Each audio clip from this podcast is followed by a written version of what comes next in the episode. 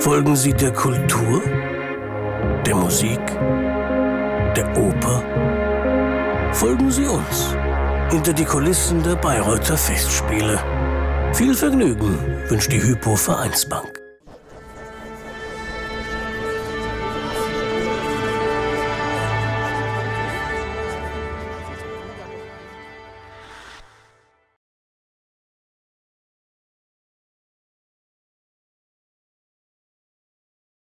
Neuer Parsival, neues Chorglück, äh, besonders eben weil beim Parsival auch Fernchöre, Stimmen aus von oben äh, eine Rolle spielen, muss man da jedes Mal wieder sozusagen auch mit dem Bühnenbilder erst mit dem Bühnenbildner erstmal austarieren, wo der Chor steht und wo es am besten klingt?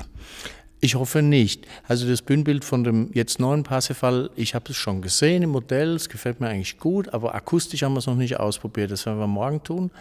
Ähm, es gibt hier im Haus eigentlich in der Tradition, solange ich sie kenne, und das sind ja nur schon ein paar Jahre, ein paar Punkte, wo wir immer stehen.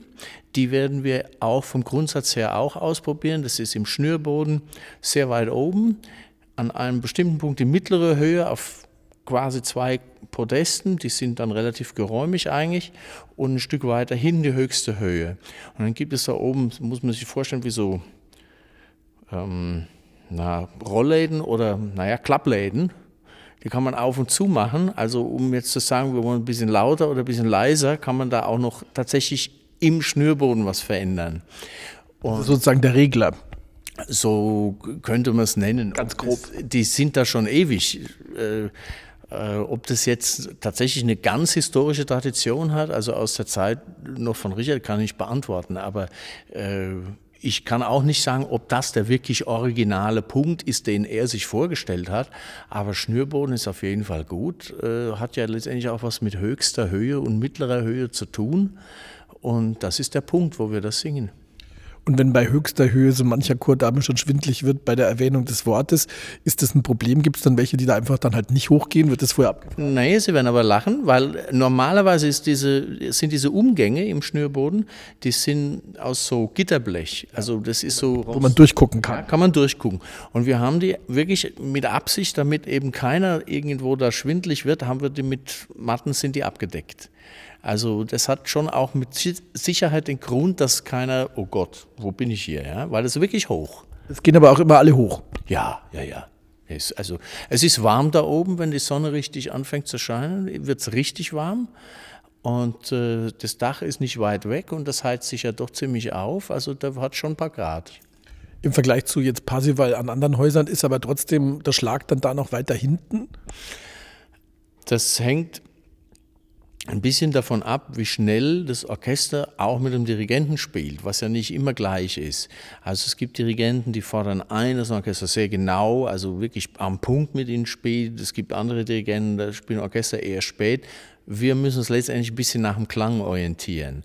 Also natürlich sieht man den Dirigenten und weiß auch, aber das ist eben das, was man bei den Proben auch erspürt, wo muss es dann hin? Am Ende. Also ob wir jetzt viel zurückhalten, wenig zurückhalten oder gar nicht, ob, ob man vielleicht sogar auf die Entfernung ein bisschen vorausgehen muss, ist das, was man probieren muss. Das, äh, wie soll ich das sagen, das geht auch gelegentlich mal schief vorher, ja, mit der Hoffnung, dass es dann am Ende nicht schief geht. Aber das muss man üben. Dafür sind wir da, ja, ganz klar. Ja. Müssen die Blumenmädchen besonders üben? Sind die anfällig, durcheinander zu singen? Oder? Die, die Blumenmädchen ist eine sehr komplexe Musik und eine sehr, äh, muss ich sagen, auch schwierige Szene.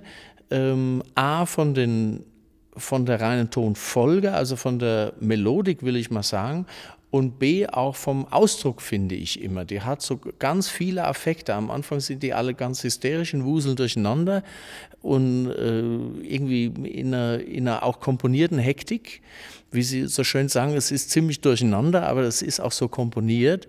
Es sollte nur trotzdem stimmen, also man sollte dem nicht irgendwie aus äh, irgendwelchen Gründen was zutun. Ähm, aber es ist kompliziert geschrieben, sagen wir so. Und dann kommt dieser Kom-Kom-Walzer, wo die versuchen, den Parsifal zu. Die, die Sirenengesänge. Äh, so könnte man sagen, ja. Äh, ähm, da ist natürlich eine völlig andere Klangstruktur, also was ganz Sinnliches gefragt, nichts Hysterisches. Und da drin liegt dann, also den Gegensatz herzustellen und das natürlich sauber zu haben, ist die Anforderung. Ja?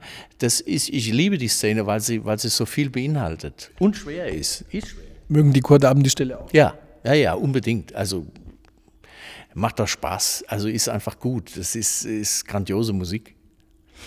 Und wie ist es mit den dann doch sehr homophonen Männerchören in dem Stück? Die schleppen dann gerne, oder? Naja, wollen wir hoffen, dass nicht. Ich meine, die, äh, die haben halt, ähm, sagen wir so, es sind ja irgendwo Hymnen. Ja? Also äh, choralhaft. Äh, Im ersten Akt, ich finde immer ganz gut, dass also es hat ja schon irgendwie so auch seinen Bezug, nicht?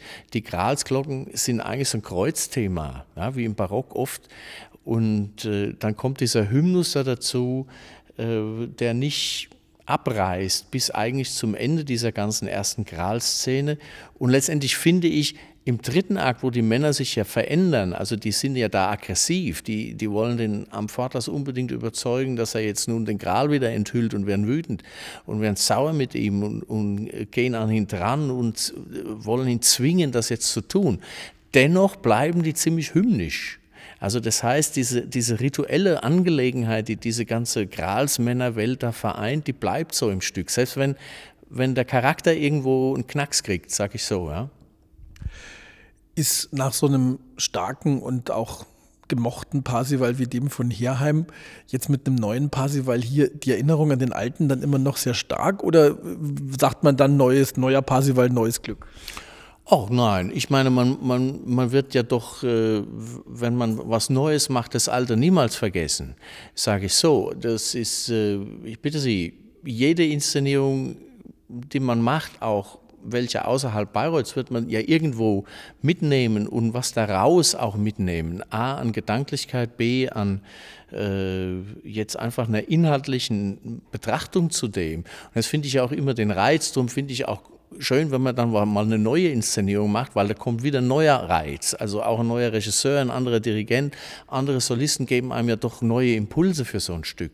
Aber das bedeutet nicht, dass man das andere jetzt, ich sage das mal so in Anführungszeichen, in die Tonne kloppt. Ja, das machen wir nicht.